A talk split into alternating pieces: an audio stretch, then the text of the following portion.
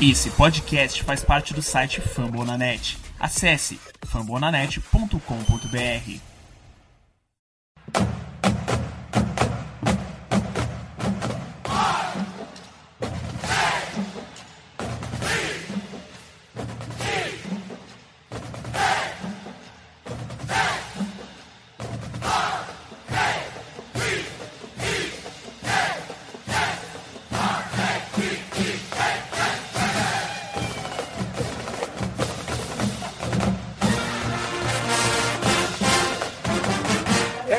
aí, torcida de elite. Sexta-feira, você sabe, é dia de preview. A gente tá aí embalado com duas vitórias seguidas. Lamar Jackson mostrando aí que tá. Não tá pronto, mas pode aguentar o tranco. E domingo temos aí um jogo um tanto quanto complicado, um jogo tanto quanto difícil. Vamos até Atlanta enf- enfrentar o Atlanta Falcons. E para falar sobre esse jogo, eu estou aqui com Pedro Ivo do Falcons Brasil. Pedro, seja bem-vindo a esta casa, sinta-se à vontade. A cerveja está na geladeira, a casa é sua. Obrigado pela recepção. É, vamos falar sobre esse jogo aí. Promete ser complicado para os dois, né? As duas equipes. O Ravens está um pouco melhor que a gente, a gente está bem mal, mas problema basicamente defensivo, né? O ataque segue produzindo bastante bem até. Mas enfim, vamos tentar ir para ir para quinta vitória. A temporada já está perdida, não tem mais chance de playoff, então o time vai jogar mais solto. Vamos ver se melhora a partir de agora.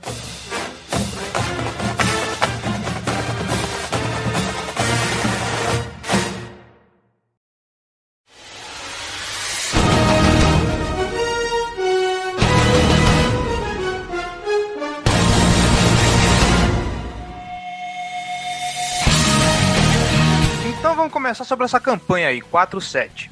Desde o do Super Bowl, o Atlanta Falcons sempre vem aí como franco favorito, né? Um time bem forte, mas esse ano não contava com tantas lesões assim e aquela temporada que tinha uma- expectativa de ser muito boa terminou aí, como a gente tá vendo, 4-7. Como que fica agora no, no- no torcedor o, o sentimento desse olhar esse 4-7 e pensar que poderia ser melhor?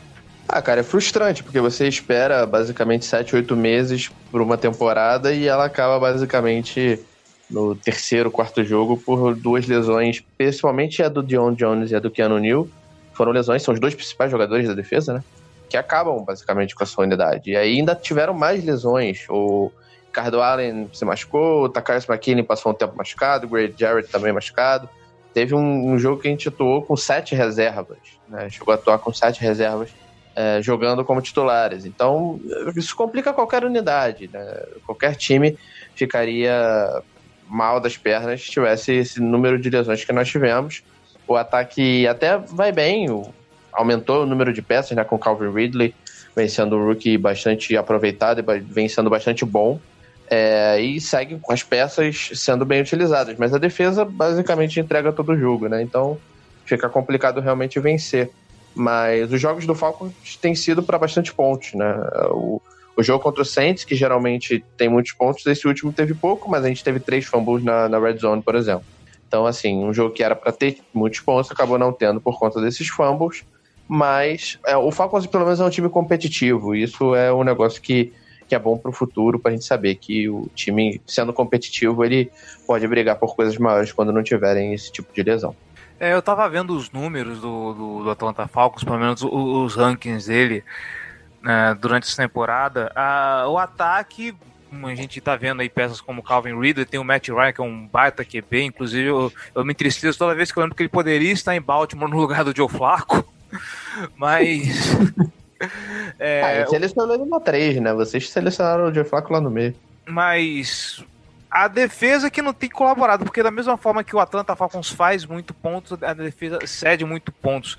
Isso é por conta só das lesões ou tá faltando alguma coisa, tá faltando algum ajuste? A gente sabe que peças importantes estão aí no na injury reserve, você mesmo citou o John Jones, que é um puta de um, de um linebacker, mas o peso é só na, na, defesa ou aconteceu mais alguma coisa também no time de Atlanta que, que o time não está conseguindo engrenar, principalmente no jogo corrido? O Atlanta Falcons parece que tem o. tá em 27 ou 25, alguma, alguma coisa assim, no que se trata de parar o jogo corrido.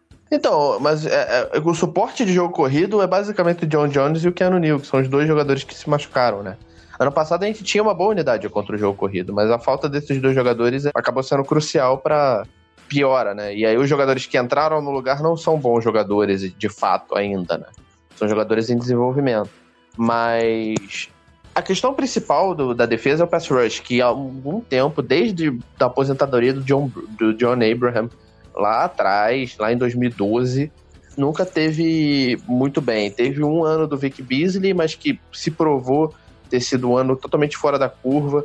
E eu falo isso, eu sou um crítico do Vic Beasley desde sempre. E quando eu falo isso, não é mentira, é verdade. Vocês podem ir lá no Pro, no Pro Football Focus. Ele é o pior defensive end da NFL. Ele é o 118 de 118. Então, assim, quando eu falo isso, não é um exagero de dizer, ah, ele é o pior. Não, ele é efetivamente o pior. Então, é, o, o pass rush não funciona. O Takashi McKinley sozinho não consegue. Né? Ele até tem um número razoável de sacks, mas a unidade em si, o pass rush em si, ele é fraco. Então, isso deixa o quarterback do adversário à vontade, e aí o cara consegue achar. Eventualmente, ele vai conseguir achar os seus é, recebedores. E aí todo mundo fica achando que o problema é secundário. O problema não é secundário, é o pass rush. Quando você não chega no quarterback e deixa ele confortável, eventualmente, os quarterbacks da NFL hoje são muito bons.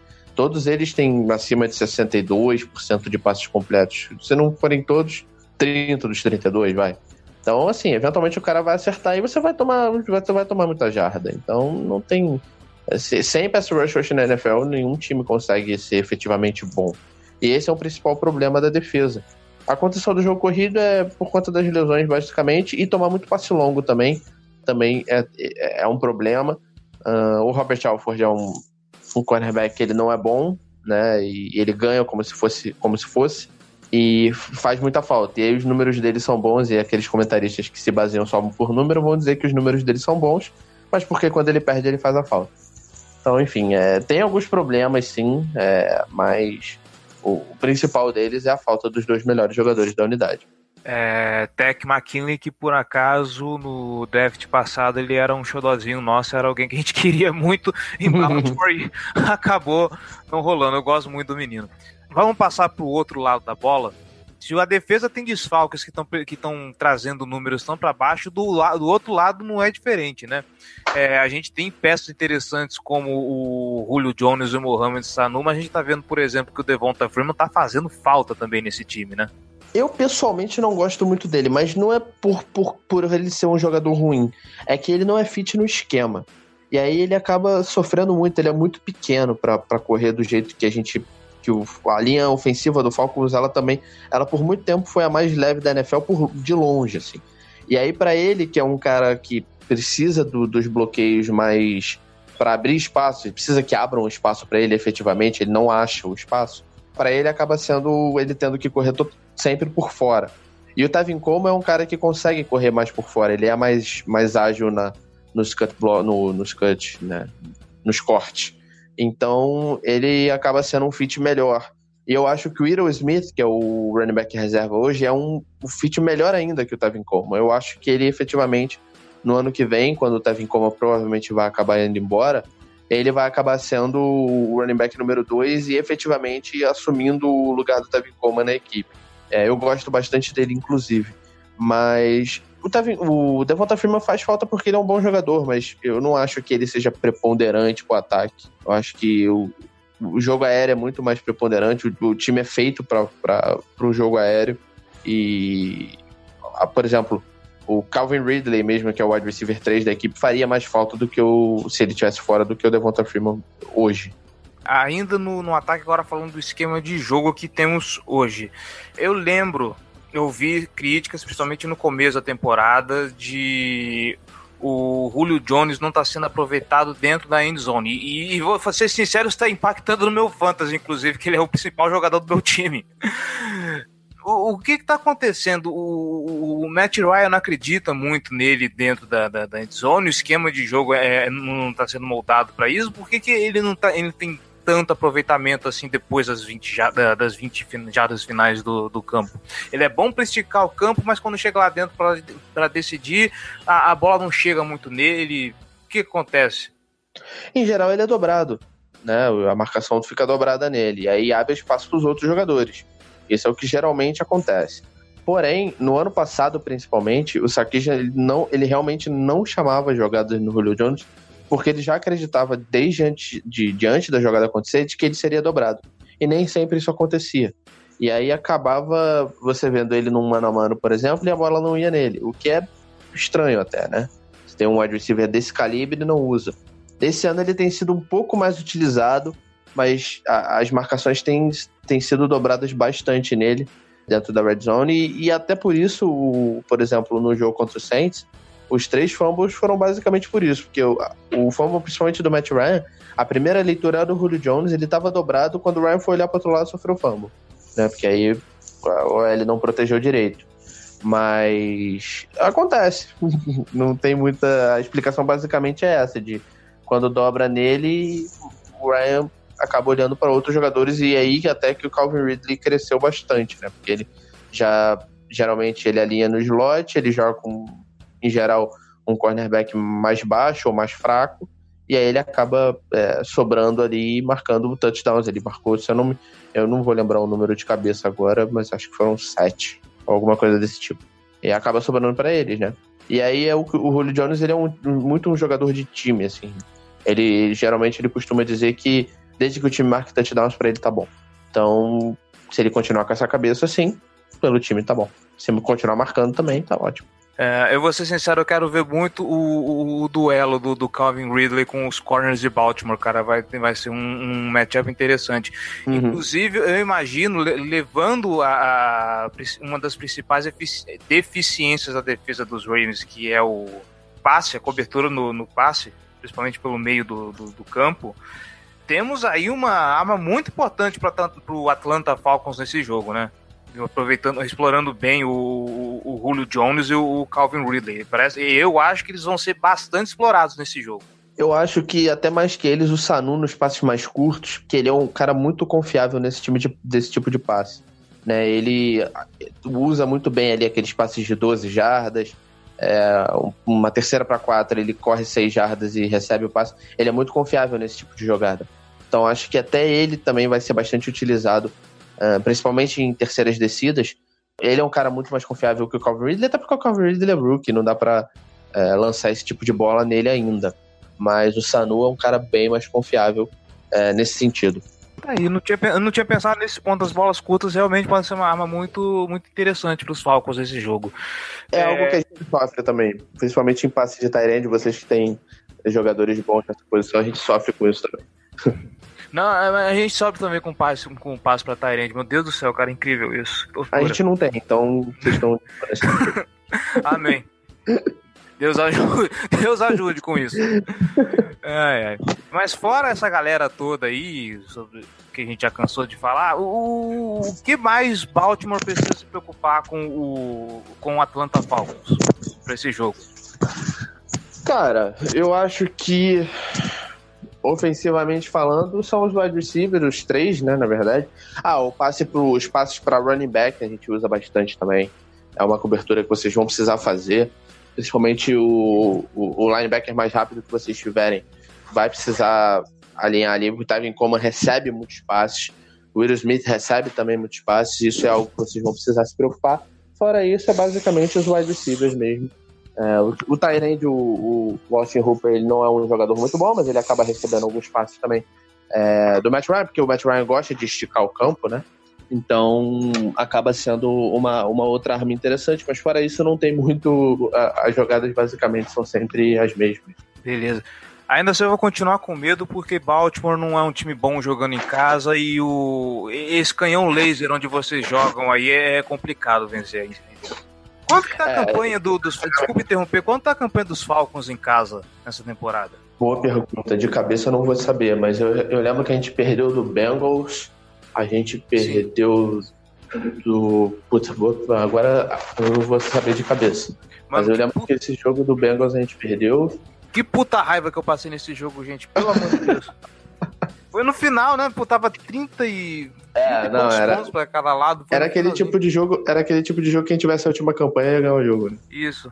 Eu falei, não, o Atlanta Falcons vai ganhar, vai ganhar, vai ganhar, vai ganhar, vai ganhar, perdeu. Ainda, a gente perdeu do Saints em casa também. É. É, rapaz, é, esses dois eu lembro, mas teve, deve ter tido mais. A campanha em casa não é tão boa, não, aliás. É, curioso. Tem algum matchup que a gente pode olhar assim que vai ser interessante para esse jogo? Que, que você queira indicar? A favor da gente? A favor não, ou contra? A briga, a briga que eu acho que vai ser interessante para vocês é o Terrell Suggs contra o, o Jake Matthews. Eu acho que para vocês vai ser interessante. Quero ver o Suggs brilhar de novo. É, eu acho que vai, vai, é o que vai acabar acontecendo, aliás. é, pra gente, a linha ofensiva tem, tem sido um problema, né? Ultimamente. Ela, não, ela era Te entendo. confiável. Te entendo. Ela, ela era até confiável, mas tem sido é, difícil nos últimos tempos. Agora, favorável pra gente, eu acho que a linha de wide receivers de vocês não é tão forte, né? Então acho que de repente os nossos corners não tenham tanto problema, mas eles. A gente é aquilo que eu te falei, a gente não tem pass rush, então acaba sempre sendo um problema, não importa contra quem a gente joga. É, ultimamente o wide receivers nesse time não estão sendo tão acionados por conta do nosso calor, né? Lamar Jackson provavelmente vai jogar. Aliás, isso é uma coisa que a gente, a gente sempre sofreu com o Cam Newton, né? As corridas do, do quarterback. Talvez uhum. com o Lamar Jackson a gente também sofre. Bem que eu acho que ele é um passador melhor que o Cam Newton. Também quem não é melhor que o Cam Newton passando? eu vou me abster desse. Eu vou me abster dessa discussão, porque a gente tomou 30 porradas lá em Nossa, Charlotte, então. Aliás, o Cam Newton é um grande torcedor da Tonta Falcons, assim como eu. pois é, né? E para fechar esse papo, vamos lá, uma uma previsão de placar e uma bold, vamos lá. A previsão de placar vai ser 37 a 34 Atlanta Falcons. Nossa, outro tiroteio. com três touchdowns do Lamar Jackson correndo com a bola. Pode ser? Três do Lamar Jackson? Nossa, cara. Três do Lamar Jackson correndo. Tá bom. Gostei. Gostei, interessante. Vamos ver. O que mais você precisa que eu esqueci? Hum, só isso. Acho que fechamos só a isso? conta por aqui. A não ser que você queira fazer alguma outra observação, alguma consideração, fica à vontade. Não, só queria agradecer aí pelo espaço. Falar pra galera que quiser acompanhar notícias do Atlanta Falcons, seguir lá no Facebook, Atlanta Falcons Brasil. Tem no, no Twitter também, enfim, todas as redes, quem quiser. Mesmo torcedor do Ravens lá será bem-vindo. A gente posta algumas curiosidades, às vezes, da equipe, que né, às vezes, muitas vezes nem o torcedor brasileiro conhece. É interessante para quem quiser, gosta de futebol americano em geral. Pode curtir lá, que a gente vai sempre municiando com informações, notícias, etc. Serão sempre todos muito bem-vindos. Obrigado aí pelo espaço e até a próxima. Imagina, a gente que agradece a participação, Ivo, muito obrigado. É, eu espero que seja um bom jogo. Estou torcendo para que vocês falconizem nesse domingo que vem. É, com perdão do, do meme. Mas é isso, cara. É, a gente que agradece aí a visita. Muito obrigado pelas informações. É isso, cara. Muito, muito obrigado mesmo de coração. E Valeu, até a próxima. Abraço aí para todo mundo. E dessa vez, em caráter excepcional, temos duas participações. O pessoal do Dirty Bird mandou um áudio também com as opiniões dele sobre esse jogo. Escuta aí. Mesmo com dúvidas quanto ao desempenho de Steve Sarkisian e o pass rush da equipe, as expectativas para a temporada desse ano eram Super Bowl e nada menos. Entretanto, fomos ingênuos achando que nós, os Falcons, a equipe que conseguiu entregar o título mais garantido da história, iríamos quebrar a maldição de ser campeão do Super Bowl em casa. Logo na primeira rodada perdemos Deion Jones e Keanu Neal, sendo o primeiro melhor jogador da defesa. E nas semanas seguintes o desastre se estendeu para Devonta Freeman, Ricardo Allen e os guardas Andrew Levitre e Brandon Fosco, todos, todos titulares. Se perder todos esses nomes já não fosse suficiente, a crise agravou-se quando as próprias razões começaram a evidenciar as várias falhas da comissão técnica. Sark evoluiu, mas ainda mostra ser bastante limitado, especialmente quando há necessidade de fazer ajustes durante o jogo. Já Marcon Manuel perdeu completamente o controle da defesa, com vários titulares em uma queda assustadora de desempenho e atuações simplesmente horrorosas, sequer podendo culpar as falhas do grupo nas várias razões. Por fim, Dan Quinn acumula parte da culpa de Manuel, um péssimo trabalho em chamadas e a gerência do relógio durante os jogos, insistência com jogadores bastante questionados e uma recusa inexplicável em trazer reforços para substituir os machucados. Como se já era de esperar, tudo isso foi mais do que suficiente para jogar essa temporada no lixo. Bom, com todas as lesões, não tem muito o que pensar sobre o assunto. O ataque, mesmo sem Freeman e com uma linha ofensiva bastante instável, ainda é o ponto forte da equipe, Não tem como não ser quando se tem Ryan, Jones, Sanu, Ridley, Coleman e Hooper juntos. Já a fragilidade fica no outro lado da bola. Como já disse, os poucos titulares que sobraram fazem uma temporada desastrosa, resultando numa defesa indisciplinada, repleta de tackles perdidos, ineficiente no pass rush e com uma secundária completamente perdida. Ainda não se sabe se Deion Jones finalmente fará seu retorno no domingo, então um duelo que poderá decidir a partida será Lamar Jackson versus o corpo de linebackers dos Falcons. Sem Jones, o calor certamente terá caminho livre para correr pela, pela nossa defesa. Atlanta também vem testando mudanças na linha ofensiva durante a semana, então a DL de Baltimore terá um papel importante para tentar parar Coleman e dar menos tempo a Matt Ryan no pocket. Prever os Falcons esse ano é uma tarefa quase impossível, mas uma coisa é certa, há equilíbrio entre as equipes e o jogo será decidido apenas nos últimos minutos. Ainda assim, acredito que Jackson não será capaz de acompanhar o ritmo de Ryan, então aposto em algo em torno de 34 a 27 para Atlanta. Domingão contra o Atlanta Falcons na, na naquele canhão laser. É, Eu já falei isso umas 50 vezes, cara. Eu ainda acho que se, vier um, se tiver uma invasão alienígena, o, o, é, aquele campo lá, um campo retrátil que ele vai abrir, vai brotar um canhão que vai acoplar no teto para poder disparar um raio laser em cima da, da, da, da, da nave extraterrestre. É. e eu só tomei leite até agora, viu, gente? Eu não bebi ainda não. É, o Atlanta Falcons tá com uma buraqueira no time deles de, de, de lesão. De, o Devonta Freeman tá, tá, na, tá na, na injury reserve. Tem umas peças importantes na defesa agora que me fugiram. Neal, Dion Jones. Exatamente. Então a temporada do Atlanta Falcons meio que foi pro ralo, né? Não dá para um time se sustentar com peças tão importantes assim lesionadas. O Dion Jones estava para voltar no último jogo ele estava na beira do campo, apareceu até uma artezinha dizendo que ele estava voltando aos treinamentos, que ele poderia ser retirado da injury reserve. Mas eu acho que não tem motivo para você fazer isso. Sinceramente. Você está 4-7 na temporada, você não vai se classificar para os playoffs, não tem porquê você tirar o Deion Jones da injury reserve, meio que forçar a barra numa volta dele para nada.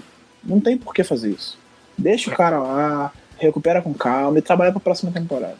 E deixa a gente ganhar, né, por favor. Vamos lá, vamos ver. Tomara. Vamos ver.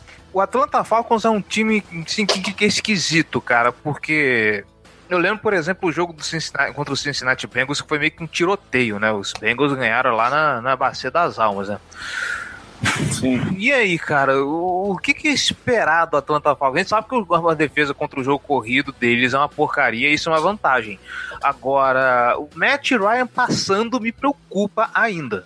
Ah, isso aí é, é evidente. Ele é um bom QB, o ataque do, do Falcons, apesar da ausência do Devonta Freeman, ainda você tem o Julio Jones, você tem o Calvin Ridley, você tem o Tevin Coleman, é, você tem uma OL que funciona muito bem. É um time muito forte, é um time muito bom, e que se não fossem as lesões que eles sofreram nessa temporada, seriam candidatos a, sabe, uma final de conferência, talvez até chegar a um Super Bowl, que mesmo numa temporada ruim no, no, no ano passado, conseguiu eliminar o LA Rams, não foi? Foi o Rams que eles eliminaram temporada passada.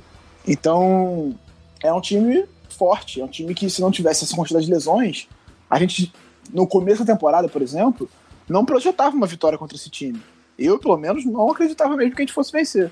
Era até os três jogos que a gente já falou que era a derrota certa, né? Chargers, Chiefs e, e, e Falcons. Falcons agora virou um jogo vencível. É, assim, desde a semana 5, mais ou menos, a gente já começou a projetar que talvez desse pra ganhar deles justamente porque eles sofreram lesões muito, muito cruciais. Muito cruciais. Você perdeu o seu linebacker titular, seu middle linebacker titular, você perder o seu, o seu free safety titular, o, o, dois dos melhores da posição deles na NFL hoje. Você perdeu o seu running back titular, que estava jogando, tava jogando muito bem, que é um, um bom running back, que contribui muito, tanto recebendo quanto correndo. Então, tudo isso mina o time de uma forma que naturalmente é um time que caiu de produção. E mesmo assim ainda conseguiu vencer quatro jogos do, desses 11 que aconteceram até aqui. Então eu acho que o, o ataque do Falcons preocupa, mas a gente precisa passar por cima da defesa deles para ter uma chance. Palpites de, de placar para esse jogo? Eu gosto do barulhinho que o cérebro do Giba faz quando tá processando. Curioso. Ah, deixa eu ver. 30 a 27. Caceta? Tá bom. Essa tá nossa, bom. nossa primeira. Mais, nossa segunda vitória na temporada por menos de 6 pontos, que não acontecia desde 2016. Uh, que arrupio, gente. Tem medo dessas vitórias apertadas. Eu É, não, de... justamente porque a gente não ganha. Normalmente, Ah. quando o jogo é apertado, a gente perde. É, né? Pois é. Então, eu vou de 21 a 17 e eu, e eu acho que Lamar e Gus Edwards vão somar para mais de 250 jardas corridas. A minha aposta é que o Gus Edwards vai correr pra dois touchdowns.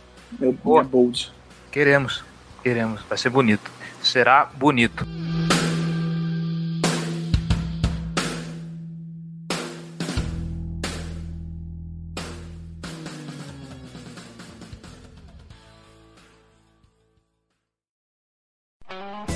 Esse podcast foi editado por Megasonic Podcasts.